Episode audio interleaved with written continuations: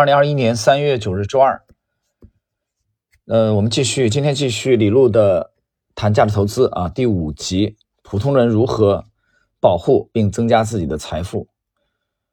呃，这个最近啊，确切的说是从二月底到现在，A 股市场啊可以说是血流成河。那么，尤其是之前抱团的这些主流的股票啊，跌幅绝大多数的跌幅都已经超过百分之二十啊，百分之三十的也。出现了啊，很多只，百分之十五的遍地都是。嗯，当然你可以解释为运气好啊。我们由于在二月底及时的这个调仓，大幅度的这个坚定的清仓啊，这些消费、呃医药、呃大医药啊，包括这个科技、新能源产业链的股票，那么及时的调仓到了防守型的。那么早，今天起的比较晚啊，今天九点多钟才才起床，然后我就看了一下统计，在从二月底至今，我们跑赢了指数，跑赢了十十四个百分点，呃，我觉得这还是啊，应该是还是一个相当不错的成绩啊。当然，我们还没有去跟这个二月底调仓以后的这些主流的跌幅去比，我觉得那样也没有意义了啊，那样可能跑赢的这百分点更多一些。但投资呢，不是比一次的，对吧？呃，有些人可能在星球交流的时候，他就讲，他说：“老师怎么经常蒙对啊？”啊，啊，基本上我们这一次的今年的主要的最近的一次最大的遗憾就是主流的啊股票的减仓动作可以再坚定一点啊，主要是新能源这个方向的。呃，我之前也做了反省，就是如果再坚定一点，我们至少还可以再多拿走百分之十五到百分之二十的利润啊，这个比较遗憾。但是。在这个这上个周末到这一周啊，实际上由于我们及时的这个撤出啊，守住了呃一部分利润。其实，如果不是坚定的啊去减掉的话，而且转战防守型的话，那么一些相关的股票已经跌到了啊我们主流当时的这主要仓位的这个建仓的呃水平了啊，所以这是市场总是这样的啊，所以我经常在讲。近期大家去想一想，为什么在年初的时候我开始去解读《至高无上》第二部，啊，这是一个值得令人深思的问题。然后今早西马的专享动态啊，西米专享动态啊，我也发了一个简短的帖子。我们近期的思路在那里边一览无余啊，直到我在三四天以前写了一句话：四千分之二啊，西米的这几十位呃追随而来的。呃，粉丝们都看得非常清楚啊，我们的思路通过思考题的方式啊，重点的行业啊，重点的一些品种，在最近的大盘的这种啊连续的暴跌，主流的股票大幅度暴跌的啊，这些就在这个环境之下啊，这些品种的这个生命力，大家有目共睹啊，你到西米都会都会看到，当然后期啊，可能过相当一个阶段以后，合适的时候我们再把它公示出来。好，我们看今天正式的内容。第五，普通人如何保护并增加自己的财富？那么，第一是别忘了你的备选就是现金，现金也可以是基本分析啊的结果。当你没有发现更好的机会成本的时候，现金是个不错的选择，肯定比你乱花钱去投机要强啊。这是李璐讲的第一点。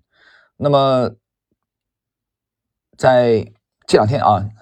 我我接触了一位朋友，在交流的时候，他也跟我讲，他说我可我注意了你这个微信，呃，微信圈的这个头像啊，头像其实就是查理芒格的那个《穷查理宝典》啊，《查理芒格智慧箴言录》的其中的有一页啊，那一页就是这个泰德威廉姆斯击球的啊一个卡通的图片，那一页的内容主题就是芒格在讲他说我能有今天，靠的就是不去。把握平庸的机会，那么这就建立在，呃，什么叫优秀的人？就是他可以手持大把的现金，按兵不动啊。这个按兵不动，并不是在那里装，这个按兵不动，也不是说他什么啊不知道该做什么，恰恰是因为他全面衡量以后，发现目前没有更好的机会去投的时候，去投资的时候，那么他宁愿持有大量现金去等。那么这个等的当中，他会放弃很多平庸的机会。啊，我们之前讲过，猎豹每个小时的这个捕猎的时候速度可以达到九十英里啊，这种速度。但是猎豹为了捕获一些 大的猎物啊，在非洲丛林里，它宁愿在树丛当中忍耐一周，就是为了等那些大的猎物。大的猎物就是那些不平庸的机会。以芒格、巴菲特的风格，他们讲一生只要抓住两到三次这种巨大的机会，就足以改变你的人生了啊！当然，有很许许多多的人都未必能真正理解啊这段话的含义，因为大的机会并不是会经常出现的啊。包括这两天跟朋友的这个啊深度的交流啊，其实我也不止一次谈到了这种这种机会。呃，怎么去理解这样的机会啊？怎么去把握？那么，由于我们身边许许多多的人，他总是大众的思维嘛，他总是要立即实现啊，立即呈现，他不愿意延迟满足啊，所以他要急功近利啊，他要今天这个学习以后，明天马上看到成果，所以决定了他们的投资收益，决定了他们的思维模式和他们的投资业绩都是大众水水平的。啊，所以这是符合逻辑的。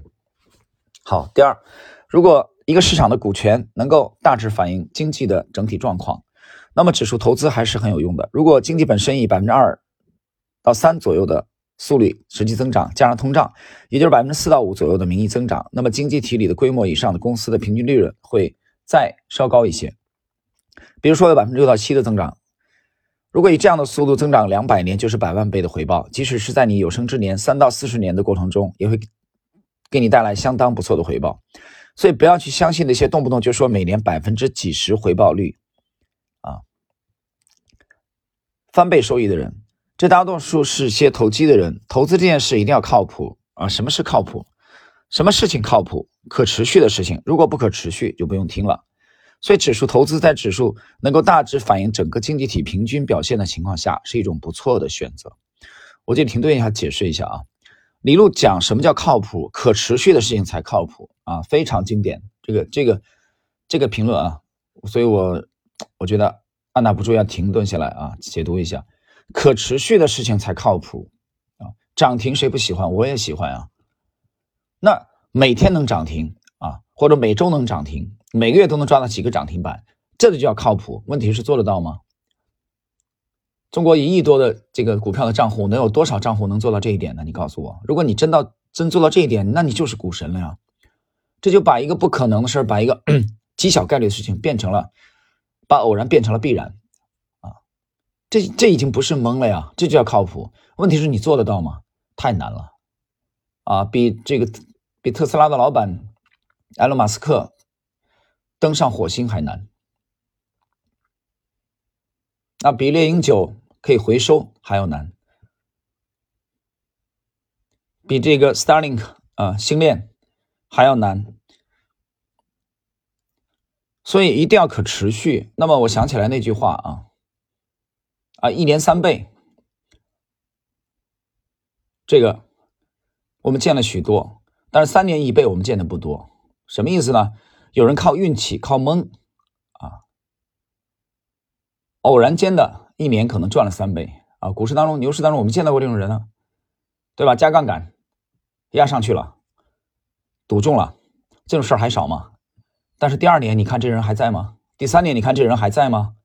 他第二年还有三倍吗？他第二年连一倍都没有了，他第二年变成负的了，第三年全亏光了，第四年可能自杀了，不在了，所以。那么可持续这个是最重要的，所以我们讲投资是长跑，所以德川家康讲人生如负重远行，急不得啊，急不得不是因为我们不想急，作为一个人啊，成年人每个人都想快一点，其实内心都是有投资焦虑的啊，但是你想快一点和实际能不能快得起来是两回事儿。所以你得尊重客观规律，没有办法，我们只能把步子放慢一点啊。我们做一些可持续的事情。所以在短期内，你或许比我跑得快，但是我们拉长了周期来看啊，既然它是一生的事业，既然它是马拉松，拉长了周期几十年来看，那么你放心，这些不可持续的人早已经不在了。看上海滩第一代的那些股神们啊，中国第一代的去。玩期货的人还有几个健在呢？我不说你财产怎么样，不说有没有爆仓，他还在不在这个世上，去看一看。所以读一读清泽的《十年一梦》啊，我从当中读到的是什么？读到的是你尽量不要碰期货，而不是跟你想的一样。然后清泽那里边有什么秘籍啊，让我快速发家，你还是玩去吧。你能还在这么想，就说明你的思维距离专业的还相差甚远。我们继续啊，如果你能找到优秀的投资人，当然最好。但是找到优秀的投资人不是特别容易，尤其在国内现在的环境里，我们其实很想在国内建一个像这个，呃，格雷格雷厄姆和多德那样的价值投资的小村落，有些原住民在里面，大家愿意把自己比较真实的回报率以及如何得到这样的回报率拿出来分享，看看有没有长期的结果。现在有很多投资人动不动把他们管理的产品啊基金叫产品，我们很难理解这种说法，感觉是工厂里生产出来的一样，而且动辄几十个，好像没有一两百个产品都不能叫成功的投资人。但最后你根本搞不清他的投资结果是什么。我二十三年来就管理一只基金，我的钱基本都投在里面，这样相对来说比较好判断投资结果。你如果能够找到值得托付的投资人，而且是实实在在的用正确的方法做事的，这当然是最好的选择。解释一下，这个李路的，呃，他是喜马拉雅资本，他跟这个喜马拉雅电台也没关系啊。的这个创始人，那么他这一年也在打理啊查理芒格家族的资产。芒格对李路是非常赏识的啊，比亚迪也是李路推荐给芒格，芒格推荐给巴菲特的啊。巴菲特大家知道，他不太投这个科技类的啊，在投苹果之前啊，他对特斯拉也不感兴趣。那么还是李路的推荐，那么芒格又推荐给沃伦巴菲特。好，我们继续。一般来说，选择投资人，首先一定要看清楚他是不是一个投机者；第二，他要具备一定的投资人的品性；第三，他对于自己的专业有一定深度的了解，而且有一个相对较长的投资回报表现记录。啊，这点很重要，相对较长啊，你不能说这这爷们去年是股神，啊，今年你就把你的钱投给他。啊，那我那我向你保证，你很可能会很惨。接下来你要看他选择的能力圈是不是一个在竞争激烈的圈子里。如果他的能力圈刚好处在一个竞争不太激烈的范围之内，就更有可能获得比较好的回报。还有你要看他的收费方式是不是合理双赢的，他的利益和投资人有没有大的冲突。最后一点是这个人的年龄还不算太高，还能在相当长的时间里让你的财富复利的增长。如果你能够找到满足所有这些条件，投资人可以说是。非常幸运了，但是总的来说，个人投资者最忌讳的就是被市场诱惑啊，就是被市场诱惑。像牛顿那样，在市场非常炙热的时候进去，又在市场低迷的时候出来，不去参与投机是最基本的原则。只要你做到这一点，而且只去投资你懂的东西，不懂的东西不做，基本上不会亏钱。有些人立志自己做投资也很好，但是因为个人投资者的时间相对比较有限，所以投资要比较集中，一定要投资你确实特别了解的少数几只股票。这个集中度很重要，因为个人投资者的时间、精力、经验都是集中在很少的几个范围之内，所以在这些范围之内，你就只能集中，必须要集中。通过长期努力，个人投资者也可以做到这种程度，但是最忌讳的是去。交信息剥削税，你去看一看基金管理人的收费机制啊，如果不是双赢收费机制的，就不要考虑了。凡是只对管理人有好处的，肯定有问题。谈到这个双赢啊，很有意思。这个这两年啊，网上有一个讲话啊视频，我看了，看完了我就觉得想吐啊。什么叫双赢呢？呃，这位高人把双赢解释为啊，他赢两次。啊，这叫这叫双赢吗？啊，我笑死了，我真的是无语。行了，我们不用评论了啊，懂得自然就懂。所以，如果你了解这几个基本原则，就可以保护好你的财富，也可以让你的财富慢慢的增长。只要是以复利的方式、正确的方式增长，那么即使是慢慢的增长，在长期内的回报也是很可观的。好，我停顿一下啊。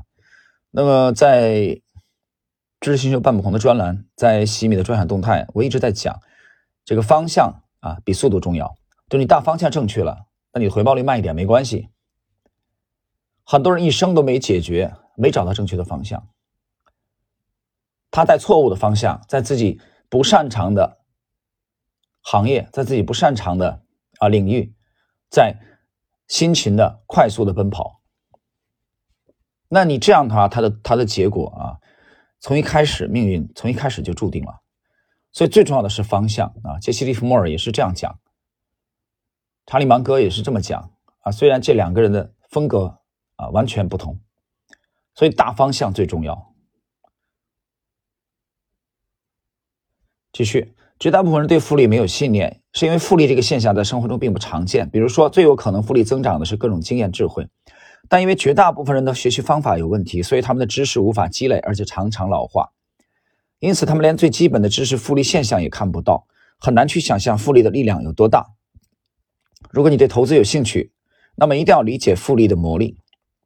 爱因斯坦称它为世界第八奇迹是绝对有道理的。你越明白复利的力量，越明白获得复利有多难。那么，当你得到复利增长机会的时候，虽然它看起来不那么高大上。